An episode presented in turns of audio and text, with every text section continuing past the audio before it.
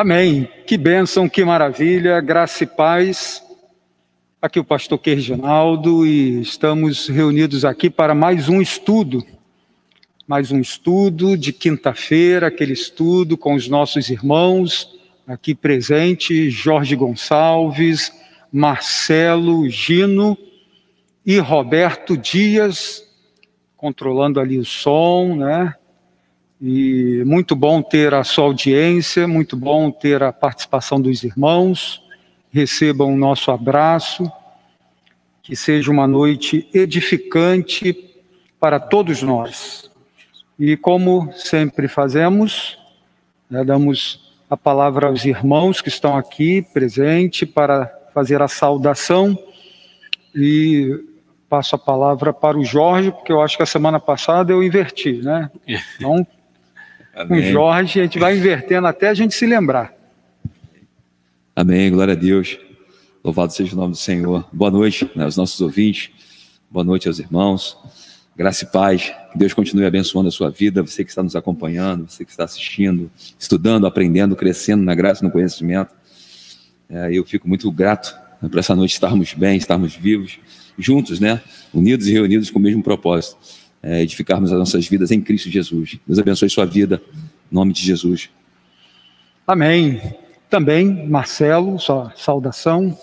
Amém. Boa noite a todos. Graça e paz no nome de Jesus. Sempre uma, uma grande alegria poder retornar a esse estudo que é tão abençoador para a vida de todos nós. Eu fico feliz de poder estar de volta e agradecendo também aqueles irmãos que já estão conosco, estão nos acompanhando e a nossa oração é que seja mais uma noite de edificação, mais uma noite de bênção do Senhor na vida de cada um de nós, onde nós vamos crescer um pouco mais, né? dar mais um passo naquilo que a palavra chama de crescer na graça e no conhecimento de Deus. Então, fico muito feliz e grato poder retornar aqui mais uma vez. Que o Senhor Jesus abençoe a vida de cada um.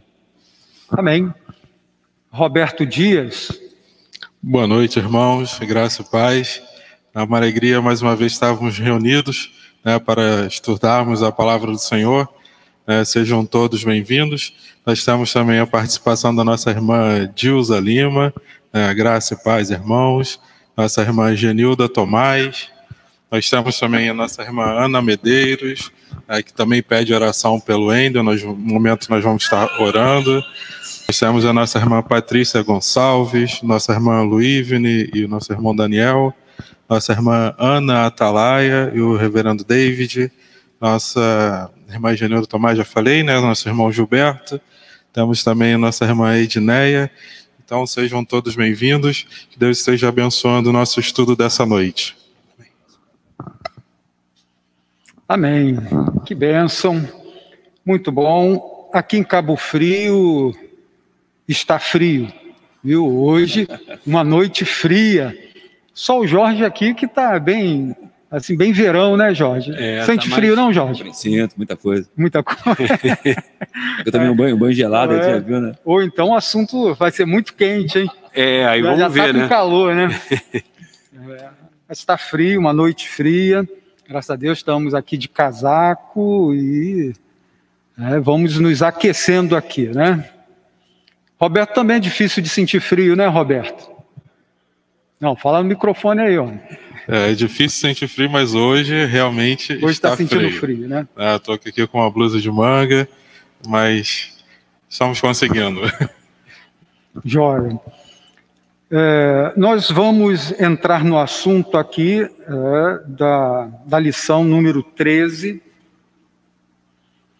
o tema a coluna e baluarte da verdade, o texto bíblico em 1 Timóteo, capítulo 3, versículo 14 e 15. Você vai abrindo aí a sua Bíblia e nós vamos orar. Abra a sua Bíblia, 1 Timóteo, capítulo 3, do versículo 14 ao 15. E antes da leitura, vamos orar. Oremos. Eterno Deus, nosso Pai querido, Deus Santo, poderoso, Criador do céu e da terra, te damos graças, ó Deus, pelo teu cuidado sobre nós, a tua proteção, o teu amor, por ter nos alcançado com a tua poderosa mão e nos ter colocado, ó Deus, na tua igreja, no teu povo, e assim somos a família de Deus. Te agradecemos por este dia, pelo ar que nós respiramos, por esta oportunidade de estarmos aqui com os nossos irmãos para mais uma noite de estudo da tua palavra. Nos ajuda, ó Deus, para que tudo que for feito aqui venha edificar a tua igreja. Assim te pedimos, em nome de Jesus. Amém.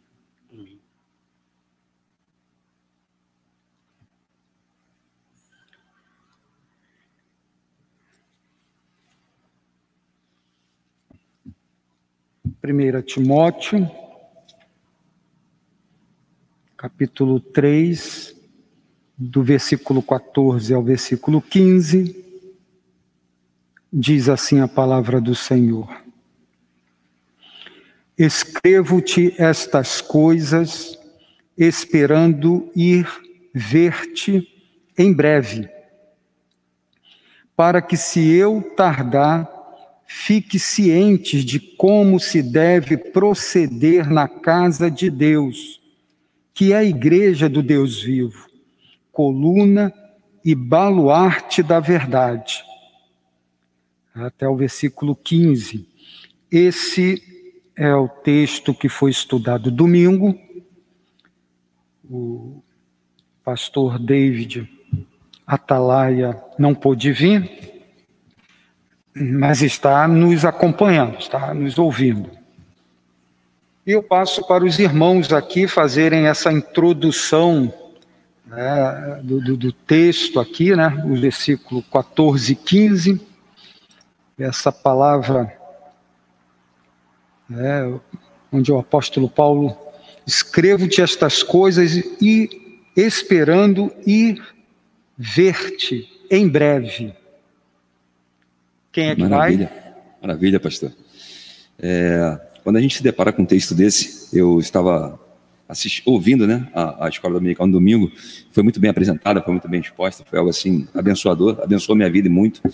É, e quando a gente se depara com esses textos aqui, 1 de Timóteo 3, 14, né, Paulo tinha a intenção de estar com Timóteo, mas ele diz o seguinte: se porventura né, eu tardar, se porventura eu não chegar a tempo, no verso 15 ele vai dar a fórmula, né? uma fórmula que não é mágica, e sim santa, que diz: contudo, se eu demorar, se eu tardar, fique ciente de como as pessoas devem comportar-se na casa de Deus. É interessante que esse texto aqui, só o verso 15, ele vai resumir uma série de situações para a gente, para a igreja do Senhor.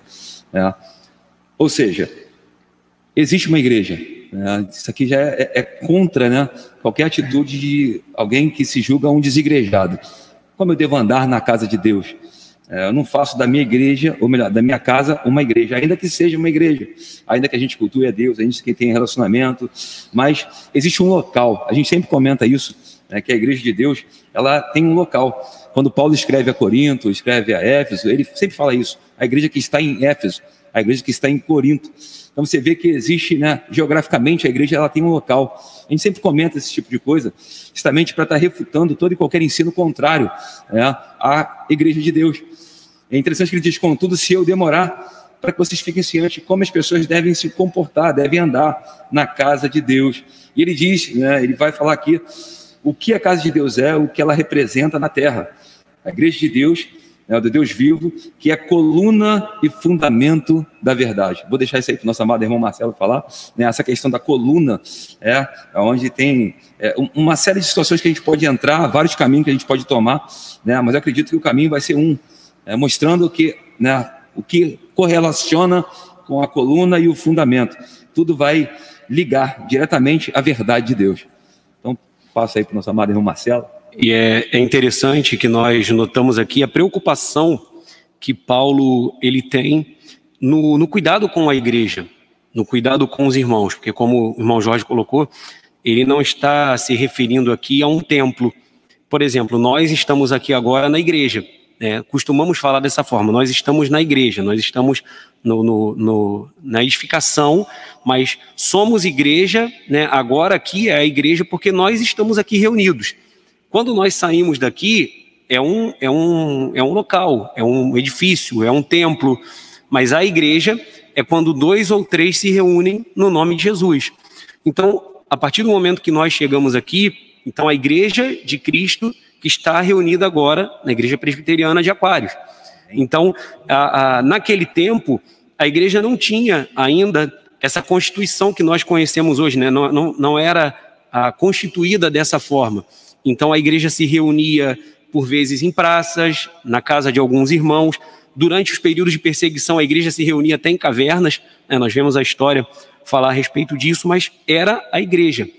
E a preocupação de Paulo, quando ele escreve a Timóteo, é exatamente porque Timóteo estava lá em Éfeso e ele não sabia exatamente quando ele poderia voltar a Éfeso.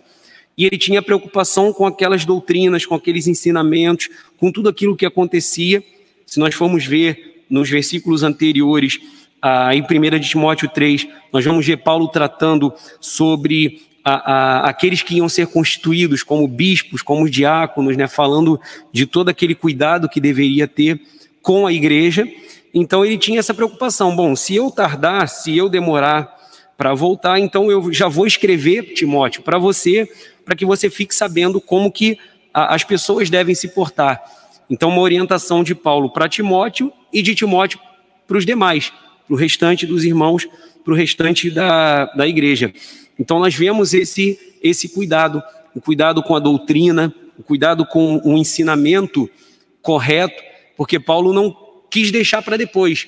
Ele se, se fixou, não, e a igreja precisa ser cuidada, precisa ser tratada, tanto que ele vai dizer, né, que essa igreja, ela é a casa de Deus, né, ela é a igreja do Deus vivo. Então não estamos falando de prédios, não estamos falando de edifícios, de salas, de lojas, enfim. Né? É, solene, exatamente. Chama, né? O ajuntamento solene. O que a Bíblia vai chamar de a Universal Assembleia dos Santos, né? onde aqueles que são cristãos, aqueles que têm a, a, a mesma fé em Cristo Jesus, se reúnem para cultuar, para adorar a Deus, para serem admoestados, para pregar. E o importante é que ele diz quem é essa igreja. Ele vai dizer que a, na casa de Deus, que é a igreja do Deus vivo. Então não é uma igreja de tradições religiosas, não é mais uma religião, não é uma igreja idólatra. A gente precisa lembrar que né, de idolatria, lá em Éfeso tinha o, o, o templo da grande deusa Diana, né, a Diana das Maravilhas naquela época, que inclusive Paulo pregando acabou para aqueles que vendiam lá a, os nichos, né? Vendiam as miniaturas, vendiam lá os, os santinhos, enfim.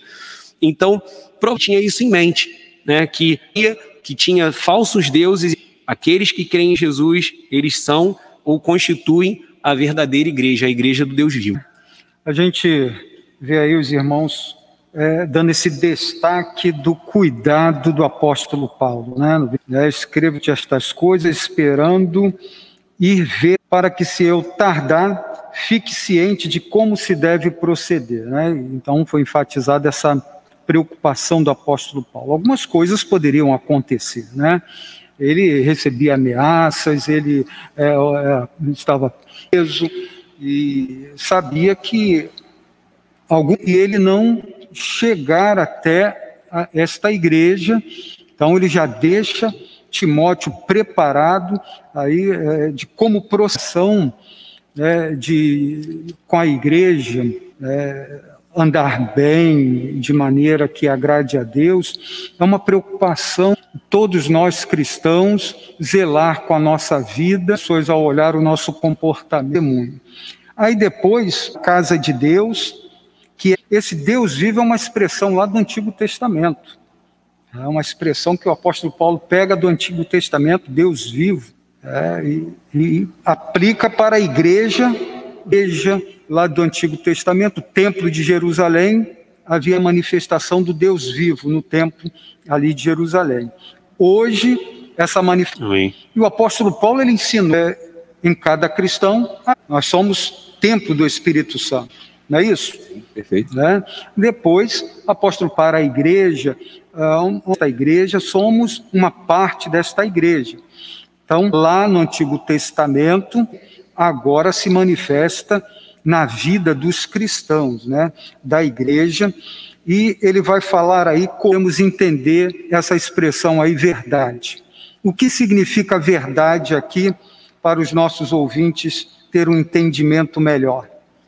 O que é bacana aqui, pastor, é, só para ressaltar, né, o verso, é, isso, isso remete ao Antigo Testamento, onde os demais, né, os demais eles se reuniam nos templos para adorar. O mista fala a respeito do nosso Deus, né, que tem olhos e vê, tem mãos, mas não, mas não enxergavam, tinham mãos, mas não, não esticavam, não pegava.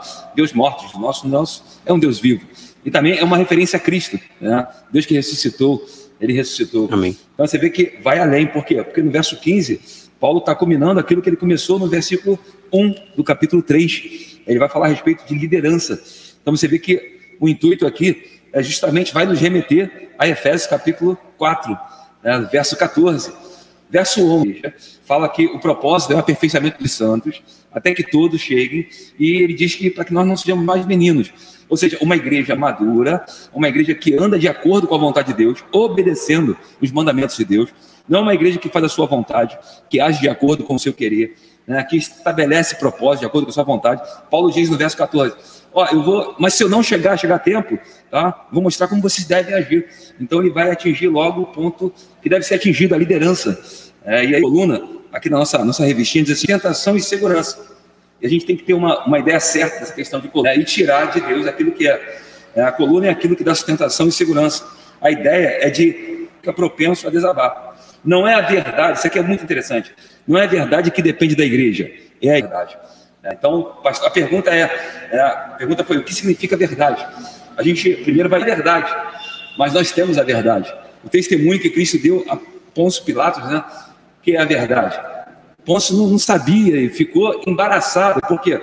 Porque Roma era, era a verdade. Mas de repente se encontra com o Rei da Glória, com o Senhor da Glória, e ele está diante da, da verdade. Jesus, em João 14, 6, fala que ele é verdade. Então a igreja, ela é sim, né? baluarte, ela é coluna é, e, e, nós falávamos aqui até antes de começar por essa questão do que hoje está tão na moda, que é o, o relativismo.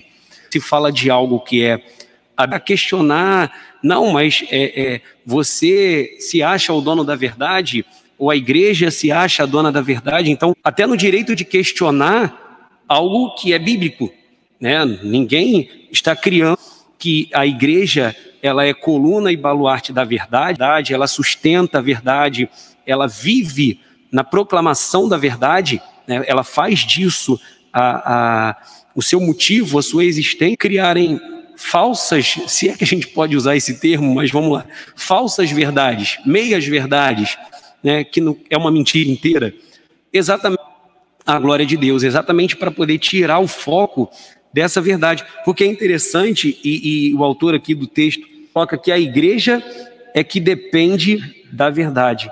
E aí nós pensamos o seguinte: sem verdade não é igreja. Coisa menos igreja. Então hoje nós vemos muitos se reúnem onde existe todo tipo de movimento. Falta o evangelho pregado e vivido. Fundamental que o pastor colocou aqui, porque a partir do momento que nós conhecemos o evangelho, que nós somos cortados pela palavra, pela graça de Deus, meu irmão, não tem como você ser a mesma pessoa. Se você ouviu a palavra, se você diz que é um cristão, que é um homem de Deus, que é uma mulher de Deus e continua vivendo da mesma forma e a sua vida não foi impactada radicalmente, você não mudou porque a palavra ela transforma. Só para de Coríntios 6, no versículo 19, a palavra de Deus vai dizer assim: Acaso não sabeis que o vosso corpo é santuário do Espírito Santo, que está em vós, o qual tem de vós mesmos. Então, como Paulo não estava falando de, uma, de um santuário, no caso, humanamente falando, ele estava falando da igreja, dos santos, dos filhos. Agora, em, aos Coríntios, ele escreve: ó, o vosso. Então, se nós somos santuário do Espírito Santo, na nossa vida somos novas criaturas, nós precisamos, precisamos defender né, o relativismo. Esse hoje é um problema muito grave que tem entrado também nas igrejas, onde as pessoas começam a aceitar, não, mas é, é uma doutrina, não, mas isso aqui, é, é, você tem que pensar que a igreja daquele tempo, tempo é outra. Eu costumo pensar da seguinte forma: a igreja do nosso tempo tem que ser aquela igreja, né? A, a, ela começou e ela chegou até nós. A igreja é a mesma, a doutrina é a mesma e a verdade é a mesma. O objetivo da igreja é manter essa verdade e propagar. A verdade é que é, quando não se tem uma verdade absoluta, a gente acaba abraçando qualquer tipo de verdade. É, o que eles colocarem, é o que o mundo coloca, a gente acaba é, se relacionando com ela. E achava ser a verdade, eu sou a verdade. Né? Uma certa feita, Buda disse que ele não era a verdade, mas que tinha verdade. Então, a grande verdade é que Cristo é a verdade. Verdade, é, como está em 1 Coríntios, né, capítulo 3, verso 11. Não há outro fundamento. Cristo, Ele é a verdade. Benção. Chegamos aqui ao entendimento que verdade que está falando aqui no versículo 15, Jesus é as boas novas de salvação, né? Uhum. Jesus é o Salvador, ele veio para salvar. E então, nós temos no 15, a Igreja do Deus Vivo, coluna e baluarte da verdade. Eu acho que aqui é o ápice do que a lição está tratando, né? A Igreja como ah, aquela que coopera com a divulgação da verdade. A igreja, ela vai transmitir a verdade. A igreja é aquela é, instituição, é aquela é, é, é, o povo de Deus que levanta a bandeira da verdade. O, o autor da lição colocou aqui, né? Sendo Cristo a verdade, cumpre o seu papel de coluna quando coopera a favor dela, como disse João, para nos tornarmos cooperadores da verdade. É, terceira é, epístola de João 8. É. E aí a gente então vê a responsabilidade da igreja a res, em zelar por esta verdade. E, e isso a igreja deve esforço com todo vigor, falecer ali com fidelidade, né? erguer com fidelidade a, a essa verdade, Sim. não deixar ser contaminada. Então, nós vimos aqui o que significa verdade, e depois a igreja produziu a palavra ou a palavra produziu a igreja. Não tem como não, não, não falar, né? Jesus, né? A verdade, ela é tão extraordinária, primeiro por ser Cristo, e segundo por ser proclamada. Né? A verdade ela tem uma função no reino de Deus de trazer, ela transforma, ela confronta, ela liberta, ela faz o homem nascer de novo. Então a verdade ela, ela não, não só se caracteriza é, na pessoa bendita de Cristo, mas a verdade é, é a palavra que liberta, é a palavra que transforma. Cristo é essa palavra onde Paulo diz que é, o evangelho de Deus, o evangelho veio, veio de Deus e fala do Filho de Deus, essa verdade, como o pastor que colocou. A igreja, quando sustenta isso, quando vai adiante, estou aqui com um texto aqui de Filipenses, onde Paulo diz que ele foi posto nosso advogado. Quem nos defende é Cristo. Ele não precisa de mim para defendê-lo. Mas a verdade, né, ela precisa da igreja para defender. Por isso que a igreja se torna coluna e baluarte. Né, a fortaleza da verdade. Nós guardamos a verdade, praticamos a verdade. Que a igreja é luz do mundo ela é sal da terra, ela traz equilíbrio, ela traz né, iluminação por intermédio de. A igreja não é super-homem, a igreja não faz coisas que. Não, tudo baseia crescimento na verdade, tudo se baseia na verdade de Deus. Tira a verdade de Deus, o que vai ser disseminado é o quê? As seitas, heresias, as mentiras. João 8,44, Jesus falou assim: vocês têm de por pai o diabo. Ele é mentiroso. Então, essa é a verdade. Ele é mentiroso e ele vai disseminar isso. E, infelizmente, a gente está vivendo nesse momento. Então, aqui a, a, segunda pergunta, né? A igreja produziu a palavra, como está em Efésios capítulo 4. Né? Deus levanta os líderes, Deus levanta os apóstolos, os profetas. Amém, Marcelo? E a igreja, ela tem. Não, pode ir. Tá legal aí o som? Aqui, ah, agora voltou. Então, é interessante, ela sempre é atacada. A verdade, ela sempre é combatida. É interessante que nós não vemos Isso aí nós podemos falar ah, da mídia, nós podemos falar as outras religiões, às vezes, sendo tão velho, incomoda. Por que, que a pregação da verdade incomoda? Né? Porque aonde a luz chega, como o irmão Jorge falou, ela tem que dissipar as trevas. Amém. Então, aqueles que estão nas trevas não querem ficar nas trevas, mas quando a luz de Cristo chega, ela ilumina tudo. Por isso, a pregação da palavra ela é tão combatida. Se você vai para um lugar onde a, a, a, é feito um alegra, todo mundo festeja e ninguém se sentiu incomodado. Agora, quando você começa, desculpa a identificação, quando você prega, você prega sobre a, a isso começa a incomodar. Pessoas que não conseguem suportar bem, que as pessoas começam a se cercar exatamente porque Agora, o objetivo da igreja, a função da igreja, é continuar na pregação da verdade, na, na proclamação da verdade, porque eu as conheço e elas me seguem. Então, nós, como igreja, Deus, e o Pai sabe, elas Jesus. É, é tem tanto a verdade, por que combatem tanto o evangelho? Por que, que o evangelho incomoda? Porque ele fala de mudança, ele fala de transformação.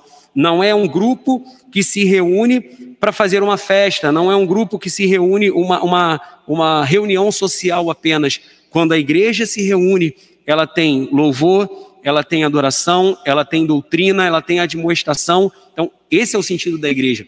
Para isso, Cristo estabeleceu a igreja. E a igreja depende dessa verdade. A igreja depende de Cristo, depende do Espírito Santo para que ela consiga ter sucesso, para que ela seja bem hoje. E nós vemos na, na história, tanto recente quanto na história mais a, a, antiga, nós vemos que essa verdade sempre foi combatida. E nós vemos que o que o pastor colocou, a preocupação tem que ser a nossa preocupação hoje. A preocupação de Paulo aqui, que ele relata quando ele escreve a Timóteo, tem que ser a nossa preocupação. Cuidar da igreja, manter a verdade, sustentar a verdade através da ação do Espírito Santo. Mas é interessante isso, né? Perdão, pastor. É interessante que é, a, minha, a, minha, esposa, pessoal estava falando de um, de um, certo livro, um determinado livro, ah, de ler, eu não gosto muito de ler. O único livro que eu leio, releio e não tenho problema em ler é a Bíblia Sagrada. Para que ela foi falar isso no grupo, rapaz? O pessoal logo, né? Tu tá lendo a Bíblia é desatualizada. Você está precisando que o homem está em guerra contra Deus. O homem é inimigo absoluta, né? É, enfim, as pessoas tendem a refutar. E ali ela foi refutada por um casal, por, um engenheiro. Então, pessoal, nossa, boas ações, elas corrompem os bons costumes. Nando, é, a gente e tal. Ela, não, eu sei e tal. Eu falei, não, mas disseminar aquilo que você acredita, né, como verdade. Por quê? Porque o mundo tem a sua verdade. Só que a Bíblia diz que o mundo, mas a verdade de Deus permanece. Amém. Aleluia. Glória a Deus. Que benção, né? Nós, é, pessoas, né? A gente saber que eu sou pastor da igreja presbiteriana e, e começa a questionar os ensinos, que ela começa a ter um outro aprendizado, um outro ensino, e, e ela vai confiar e aí vê a gente de, né, de, uma igreja diferente, aí vem desabafar, né? Como fazer, como proceder.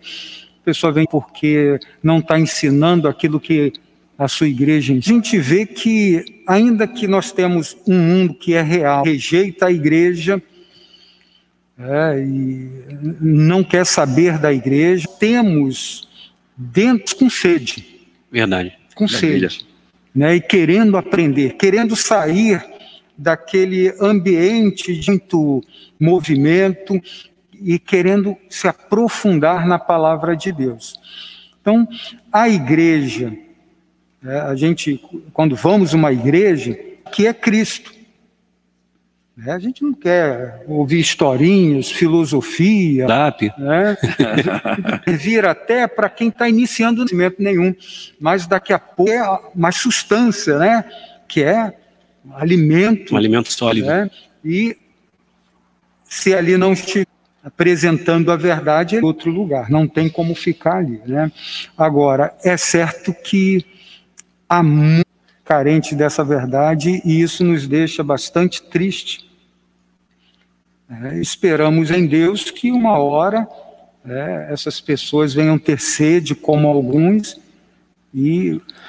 Talvez, pastor, é, desculpa interromper, talvez uh, o, que, o que nós oramos e pedimos de um avivamento uh, passe por isso, por li lideranças é, serem realmente é, tocados pelo Espírito Santo, sim, e conhecer mais ao Deus da palavra, mais do evangelho genuíno, e fazer das suas igrejas, fazer das suas salas de aula, seus grupos, das suas comunidades, das suas áreas de pregação do evangelho. O avivamento que tanto nós desejamos ver no nosso país não passa por movimento, por muito básica. Isso a gente já tem há, há, há um bom tempo. E não vimos o resultado. Eu estava conversando aqui com o irmão Jorge, antes de nós começarmos aqui, os milhões de cristãos que nós temos no nosso país e que a relevância que esse ainda é muito pequena. O impacto que isso causa na nação, o impacto que isso causa a, a, em questões né, na sociedade ainda é muito pequeno.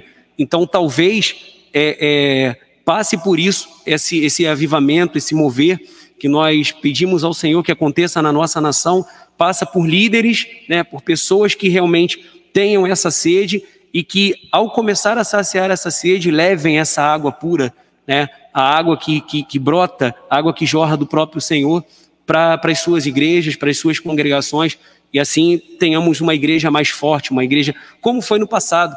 É, você vê a, a, a, os relatos da história da igreja, coisas lindas que a igreja avançava, que a igreja não abaixava a cabeça, que a igreja não se curvava e ela realmente tinha em vista, né, olhávamos, né, orar por isso, pedir isso ao Senhor que esses líderes, que esses homens sejam também tocados dessa forma, que eu acho que se isso acontecer, aí nós vamos Espírito Santo. E esta é a sede da, da, da, da reforma protestante. Verdade. Né? É a sede de, de, estudar.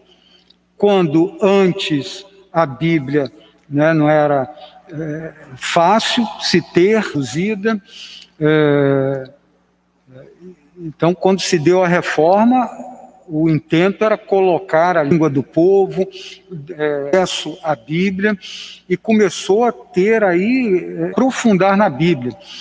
Então, a igreja, por isso que a igreja tem seus seminários, tem os seus estudos, para cada vez mais a palavra chegue às pessoas. Né? E aí sim, aí será a igreja do Deus vivo, né, coluna e baluarte da verdade. Amém. Então, uma igreja Perfeito né, que zela com fidelidade, está fazendo jus ao nome ser chamada igreja, como diz o texto aqui. A igreja do Deus, que é fiel à verdade. Maravilha. Então, se Perfeito. É, não é fiel, é uma organização, é. Pode ser qualquer coisa. Bem radical. Um aí. conglomerado, é, pode ser qualquer bem coisa. Bem radical, ser um clube. É, qualquer é, coisa assim mas não uma igreja que zela né, com fidelidade ali pela verdade. Né? E é o que está aqui o terceiro ponto. Né? O que acontece quando a igreja abandona o evangelho bíblico e adota uma mensagem mais amena, mais aceitável ao homem? O que, que acontece? Uma igreja brasileira. Está respondido. Qual a próxima pergunta? Vamos pular para a próxima. Eu, é, né, tá, o que, que acontece com a igreja? Bem resumido. Para mim, deixa de ser igreja. É, na prática, nós vemos isso, né? Sardes, né? Acho que Sardes tipifica isso, né? Tem nome de que vive, mas está morta. Isso aí. Né? Quando a gente abandona os pilar, né? os pilares, quando a gente abandona a sã doutrina, quando a gente abandona Cristo, né? se você pegar a igreja de Laodiceia, colocaram Cristo para fora. É, o apóstolo não está falando para o mundo, não, está falando para a igreja. Que estou à porta e bato. Então hoje você vê que grande parte da igreja, não é toda a igreja, claro, graças a Deus por isso, a igreja invisível permanece fiel, porque assim Deus assim decretou isso. Mas você percebe que é, as pessoas colocam a doutrina para fora, logo Cristo está indo embora. Então a gente hoje está vivendo esse momento, por quê?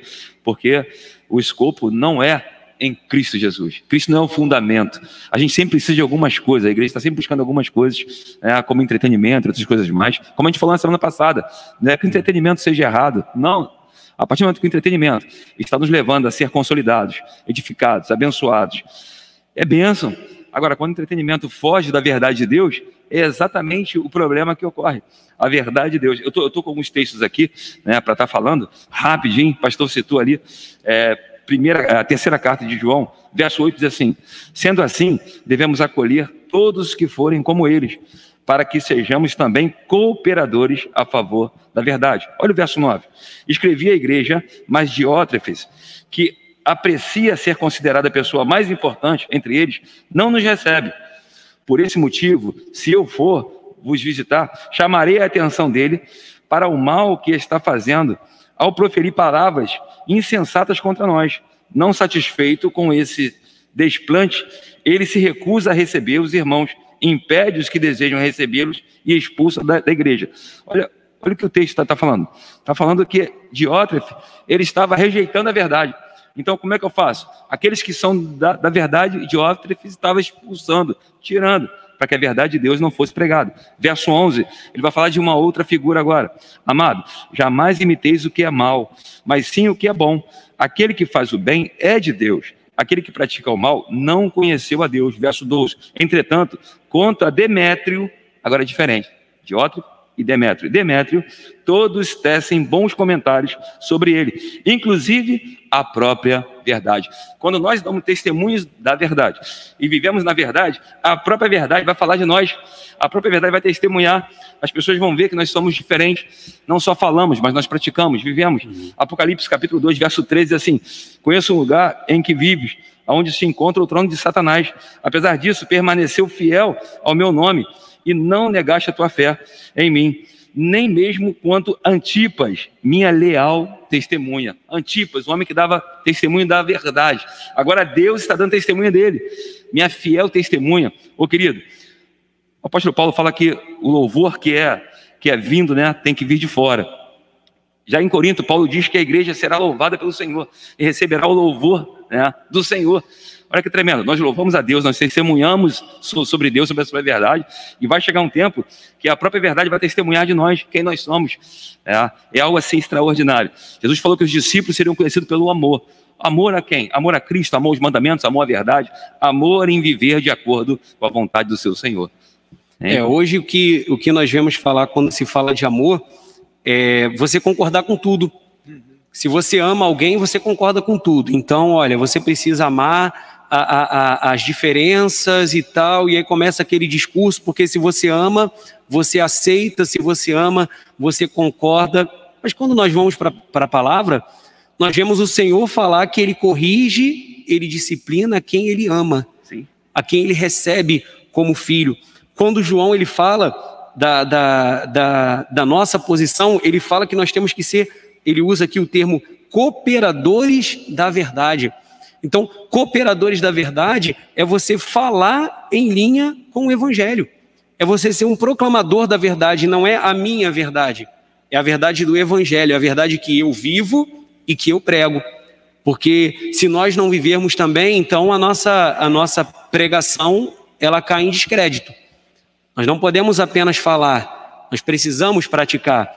Ah, tem uma frase, agora não lembro é, se foi algum pai da igreja, mas alguém que citou e, e colocou muito bem isso, que falou: pregue a palavra, se possível, use palavras.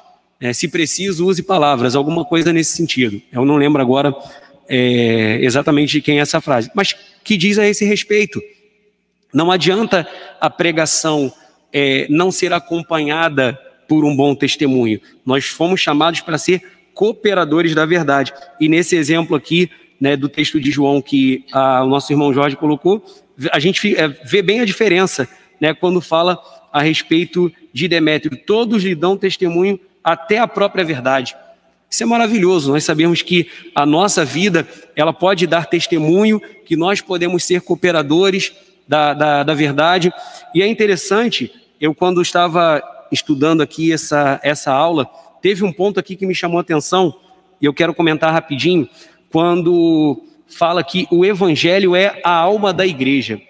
Isso aqui me chamou muita atenção, porque o que, que nós podemos ver com uma igreja sem alma? A alma é a vida. A alma é o que traz a vida. Uma igreja, uma igreja sem alma, como o Jorge falou, é uma igreja morta. Tem nome de que vive, mas está morta. Então, sem essa alma, é uma igreja sem identidade. Hoje, quando, aí usando o exemplo da igreja brasileira, quando se olha para a igreja brasileira, qual é a, a, a identidade que a igreja tem? Somos centenas, centenas não, milhares de, de denominações, doutrinas das mais estranhas que, que se pode imaginar, E qual é a identidade da igreja? Então, uma igreja, né, o evangelho tem que ser a alma, e uma igreja sem esse evangelho, sem essa alma, vira apenas uma caricatura.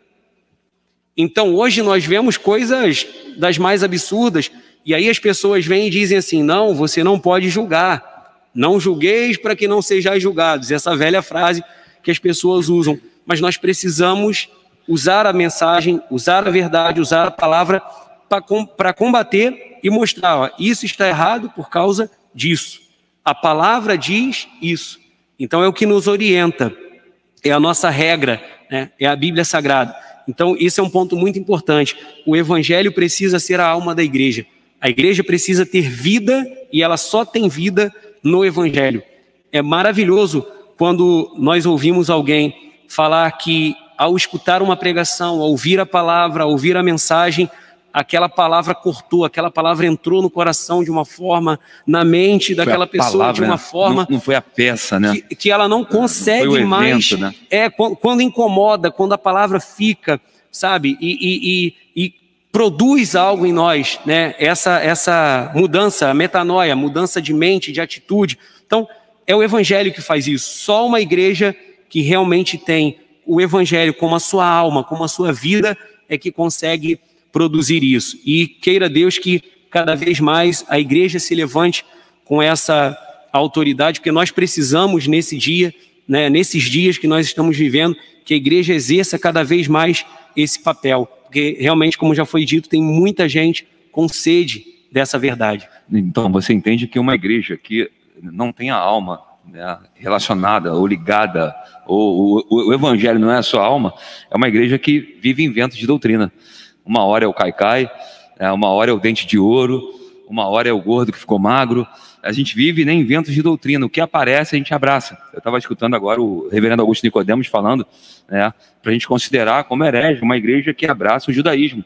Igrejas que não têm Cristo como centralidade tem que ter um chofar para começar o culto, tem que carregar a arca, tem que ter tanta coisa e Cristo não é suficiente para essas pessoas. Qual o nome disso? É simples, blasfêmia. Então, quando a pessoa fala assim, ah, você está julgando, não, não, não, não julgais, essa pessoa que fala que para nós não julgarmos, é que ela não conhece Cristo. Se ela conhecesse Cristo, ela entender que é necessário confrontar a mentira com a verdade. Tudo se baseia na verdade. É a verdade que transforma, a verdade que liberta. Como nós falamos no começo, sempre é a verdade. Nunca é em prol de nós mesmos, da nossa denominação, e sim na verdade de Deus. Isso é fundamental. Como disse, tudo passa, a verdade vai permanecer. Amém. É isso aí. Nós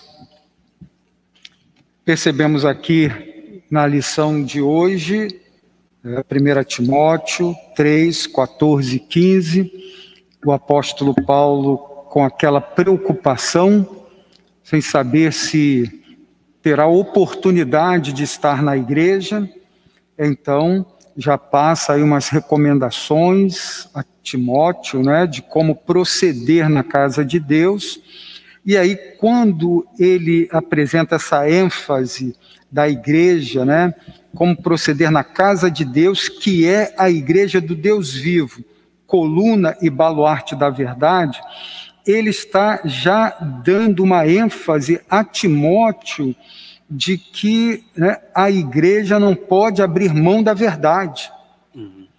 Porque o contexto aqui era um contexto em que já havia falsos ensinos tentando sufocar a igreja, né?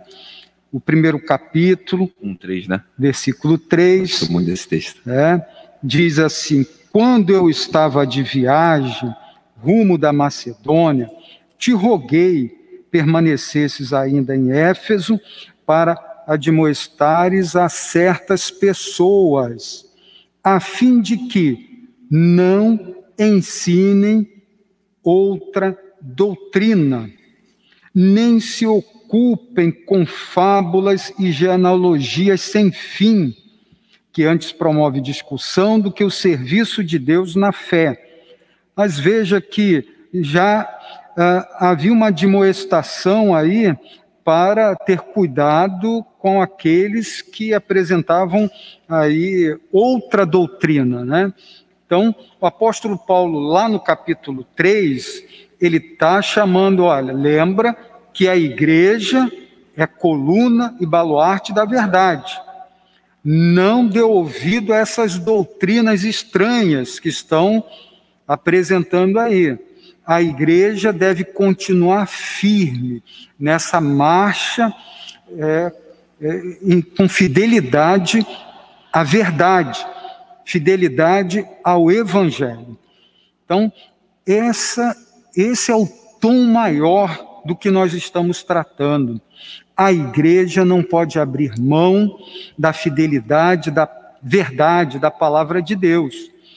Então, se a sua igreja ela busca ensinar, busca estudar a palavra, é zelosa quanto à doutrina, apoie esta igreja. Esteja firme com esta igreja. Glória a Deus. É porque a igreja está fazendo jus ao nome, igreja. Igreja, coluna, baluarte da verdade.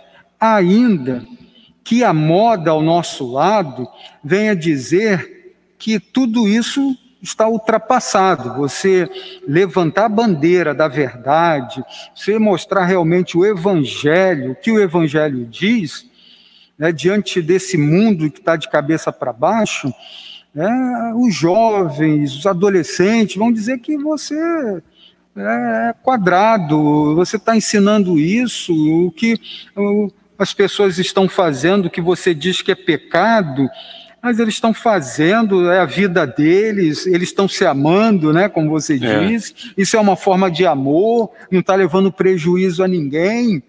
É? Então, é, mas não pensam em Deus, não pensam em o que, que Deus requer de nós, o que, que Deus é, deseja ver no nosso comportamento. As pessoas não estão preocupadas com isso, estão preocupadas em andar conforme o rumo do mundo. Né? E a igreja que deixar a verdade para agradar ao mundo, né? será que pode se dizer que é a igreja? Ela, ela perdeu, a, perdeu a identidade. É. Ela perdeu, perdeu a, identidade a, identidade e não vai, tá não sem vai alma, Né? Tá sem alma. Tá sem alma. Esse texto, esse texto aqui de ah, do primeiro capítulo, no versículo, 1 Timóteo capítulo 1, olha só no versículo 4, uma coisa que chama atenção é que ele diz aqui: nem se ocupem com fábulas, genealogias sem fim. E, e hoje nós vemos alguma coisa parecida. É, hoje, hoje tem igrejas, alguns lugares que se chamam de igreja, que na verdade estão mais ocupando as pessoas do que pregando a palavra, com fábulas. Porque quando você chama alguém para um culto e você diz que ali a pessoa vai receber o sal, vai receber, vai pegar a pedra do Rio Jordão e vai fazer. Isso é uma fábula. Isso uhum. não tem uhum. nada de evangelho. Quando você diz, não, vem aqui que você vai receber o sal do, do Mar Morto, você vai levar para sua casa, vai colocar na comida e aí vai abençoar a sua família. Isso é fábula. Isso que você está falando, desculpe, é exatamente uma das respostas do, do, do, do quarto ponto aqui, né? Porque a pregação fiel da, da, palavra. Quando a gente tira a pregação fiel da palavra, a gente tem que interagir com o mundo, a gente tem que, de alguma maneira, é, trazer algo para que as pessoas se sintam atraídas. Então, é exatamente quando se tira a pregação, quando se tira a verdade, você precisa de um entretenimento, alguma coisa que supostamente pareça a verdade. Entre as fábulas, os mitos, onde Paulo refuta ferozmente. É, esse, esse ocupar sempre visa distrair, né, desviar da verdade. Então, sempre tirar o foco da, da, da verdade. E hoje é o que mais se faz. Então, ah, é interessante que as pessoas, às vezes, até dentro das igrejas, você vê pouca gente que tem o hábito de ler a Bíblia. A pessoa muitas vezes abre a Bíblia no domingo na igreja, né? A, a, pregação ali é uma coisa bem superficial e a pessoa fechou a Bíblia, isso quando leva, né? Ou no aplicativo, no celular, não importa. Depois leva para casa e acabou. Durante a semana toda vai ser Big Brother, vai ser futebol, vai ser novela, vai ser e por aí vai. E aí quando chegar domingo de novo, vai para a igreja e aí vai lembrar da Bíblia outra vez. Isso não é uma vida cristã. É como se vestisse aquela roupa cristã, né? Não, hoje, Exatamente. hoje eu sou do Senhor. É, é, se eu não me engano, acho que foi é, Paul Washer que falou que o domingo é o maior dia de idolatria. Exato, né? exato. Acho que foi Paul Washer que falou isso. Então, não conhece o verdadeiro Deus. E é verdade, e é verdade. Então, hoje nós vemos um trabalho, e aí entra um ponto aqui importante. Nós não podemos é, superestimar a ação do diabo e não podemos também subestimar. porque ele usa isso muito bem. Ele né, usa dessas artimanhas, ele, ele desvia, ele tenta tirar o foco, tenta tirar a atenção, tenta ocupar as pessoas para que as pessoas não deem ouvidos à verdade. Porque aí não tem jeito, meu irmão. Quando você conhece a verdade, quando você conhece a palavra, aí você vai confrontar, aí você vai na palavra, aí você vai questionar, você vai ser bereano e não, não tem jeito. Você vê que por isso que existe a eleição, né? A eleição é uma coisa linda demais. Por quê? Porque é o próprio Deus que desperta essa pessoa para a verdade. É, 2 Coríntios 4,4 diz que o Deus desse século cegou, cegou, o entendimento do incrédulo. O entendimento do incrédulo está cegado. Se Deus não colocar a sua luz, se Deus não iluminar o entendimento dessa pessoa, nunca vai descobrir a verdade de Deus. É a, a verdade liberta total. quando Deus né, revela essa verdade, ilumina esse entendimento. Quando a verdade salvífica de Deus chega a essa pessoa, é, porque Jesus falou que as minhas ovelhas ouvem a minha voz, elas me conhecem, ouvem a minha, a minha, voz, elas vão me seguir. Então existe todo esse princípio. É, voltando ao texto aqui que nós começamos, é 1 de Coríntios, 1 Timóteo, desculpa, 3,15, olha o que diz: contudo, se eu demorar, fique ciente de como as pessoas devem comportar-se. Olha que tremendo na casa de Deus, olha, casa de Deus, que é a igreja do Deus vivo. A gente não mencionou isso aqui, eu quero mencionar isso aqui rapidinho. Primeiro, a casa é de Deus. Segundo, a igreja é do Deus vivo. Amém. A casa somos nós, a igreja, reunião, é congregar, é do Deus vivo. Por que, que a verdade tem que imperar? Por que, que a verdade deve ser a nossa alma? Por que o evangelho deve estar nos nossos lábios? Porque a casa é de Deus, meu irmão. A casa não é sua, não é você que arruma a casa e faz de acordo com a sua vontade. A casa é arrumada de acordo com a vontade de Deus, é de acordo com os princípios bíblicos, é de acordo com o querer do Espírito Santo, que vai organizando, dando dons aos homens para capacitação né, da sua igreja, para edificação dos santos, para que nós não sejamos mais meninos. Quando isso é tirado, a gente se depara com o que está acontecendo aí, com o que você acabou de citar. Eu tenho que subir ao monte, eu tenho que pegar o, o pãozinho, eu tenho que pegar o azeite lá da terra do Jordão, a água de não sei das contas. Por quê? Porque Cristo não é o suficiente para eles para nós que isso é o suficiente. Querido irmão, você que está tá nos ouvindo, está pastoreando, né? E está pastoreando da, da forma errônea, da forma errada, se arrepende, porque a casa é do Deus vivo, a igreja pertence a Deus. Aleluia. Amém. Que bênção, chegamos ao final. Vamos fazer o fechamento aqui, que já deu a nossa hora. Né? E o tema da lição aqui é a conclusão, né? a coluna e baluarte da verdade. A igreja é coluna e baluarte da verdade? Se para você é, você entende que é isso que a Bíblia está falando, então se debruça sobre as Escrituras para estudar, conhecer mais e seja dedicado à sua proclamação. É aqui, está aqui no, no, no subtítulo, né? A igreja debruçada sobre a Escritura e dedicada à sua proclamação. Vamos para as considerações finais dos irmãos. Vamos é, começar pelo Marcelo. Vamos inverter. Amém. Amém. Louvado seja Deus, que bom podemos falar das coisas de Deus. É maravilhoso, né? Nós sentimos realmente essa, essa alegria, essa paz da presença de Deus, saber que nós estamos aqui falando da verdade, né? E você que nos ouviu certamente ouviu a verdade, a verdade do Evangelho, a verdade de Cristo Jesus, é Ele que é o Senhor e é para Ele toda a honra, toda a glória e todo o louvor. Então fico feliz de poder mais uma vez participar com os irmãos. Obrigado pela oportunidade e eu quero desejar a todos uma noite cheia da paz e da graça do Senhor Jesus. Um abraço, graça e paz a todos. Amém. Jorge Gonçalves. Amém. As minhas considerações aqui está no capítulo 3, versículo 1 e 4, 9. Não tem jeito, olha o que diz. Esta é uma declaração digna de todo crédito. Paulo diz que o que ele está falando é digno de crédito. Por que, irmão Jorge? Eu tenho que abraçar a verdade porque é digno. Verso 9 do capítulo 4. Esta palavra é uma afirmação digna de todo crédito e plena aceitação. Querido de Deus, tudo que é falado segundo a Escritura Sagrada, interpretado de acordo com a vontade de Deus, de acordo né, com os padrões bíblicos, é digno de aceitação. Por isso, meu irmão, minha irmã, você que nos acompanha, você que está sendo edificado, não deixe a verdade, né? não negocie a verdade. É, infelizmente, Esaú negociou né, um a sua primogenitura com um prato de lentilha. e Deus o rejeitou. A grande verdade é que Cristo, essa maravilhosa verdade, ele nos ama, se entregou por nós, para que nós vivêssemos na verdade. Até que a verdade dê testemunho de nós. Que Deus abençoe a sua vida poderosamente nessa noite. Amém. Roberto Dias, que vai fazer ali a leitura dos, das mensagens dos ouvintes e também fazer, vai fazer a oração final. Amém, irmãos. Quando o estudo é bom, a palavra é boa, dá vontade de continuarmos noite adentro, né? Nós temos um horário a cumprir. Nós agradecemos a cada irmão né, que esteve junto conosco nesse estudo da palavra do Senhor. Nós temos também alguns irmãos que eu ainda não mencionei o nome.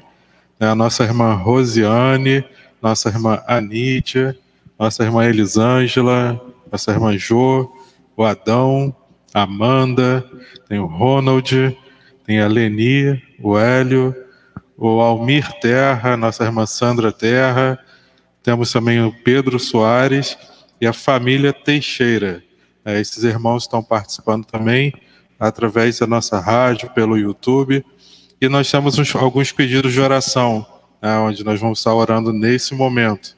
A nossa irmã Genilda Tomás, ela pede oração pelo filho Fabiano, que está com o Covid, né, que Deus tenha misericórdia, seja abençoando a vida do Fabiano, também a Isabelle e a Débora. Nós temos também pedido de oração pelo Davi, é o neto da nossa irmã Isabel. Nós temos também pedido de oração pelo Endel, a Silvânia, é o Fábio Honorato é um amigo meu do Rio, é, que ele esteve internado por dois meses, esteve alta hoje, é, para a glória do Senhor.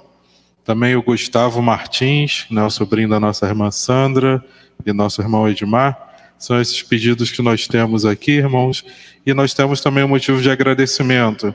É, ontem foi aniversário da nossa irmã Sandra Bicário e da nossa irmã Gilceia, né, as duas irmãs que passaram por um período internados no hospital. Para a glória do Senhor, estão de alta, estão bem. É um motivo de agradecer a Deus né, por essas vidas. E a nossa irmã Maria Isabel também, a Belzinha, está participando conosco. Nós vamos orar então nesse momento, agradecendo a Deus, pedindo as bênçãos sobre nossas vidas. Santo Deus e eterno Pai, mais uma vez nos colocamos na tua presença te pedimos, ó Pai, esteja abençoando, Senhor Deus, a nossa igreja, abençoando a vida do nosso pastor, do nosso irmão Jorge, nosso irmão Marcelo, que estiveram à frente desse estudo nesta noite. Tu possa continuar abençoando a vida deles, capacitando, Senhor Deus, para que possamos ter sempre esses estudos abençoadores para nossas vidas. Te apresentamos também, ó Pai, esses nomes que foram mencionados aqui nesta noite o Gustavo, o Fábio, a Silvana, o Wendel, tem a Aline também, a Cleide, o Davi, o Fabiano, Senhor Deus, a Isabelle, a Débora, que Deus esteja, tu conheces, ó Pai, cada nome que precisa da tua intervenção, ó Pai. Esteja abençoando essas vidas, tu conheces cada motivo, tu conheces cada necessidade, entregamos nas tuas mãos para que seja feita a tua vontade. E também nos agraciamos, ó Pai, queremos te render graças pela vida da nossa irmã Sandra Bicário, nossa irmã Joséia, que passaram, Senhor Deus, por momentos internados no hospital, lutando em favor da vida. Nossa irmã Sandra fez a cirurgia na vista. Nós queremos te glorificar, Senhor Deus, por tua, tua bondade, Senhor Deus, sua uh, preciosa presença em nossas vidas. Essas irmãs também estão em casa, estão bem, fizeram aniversário ontem, esteja abençoando cada vez mais as tuas filhas, ó Pai. Muito obrigado por essa noite abençoada que passamos na tua presença.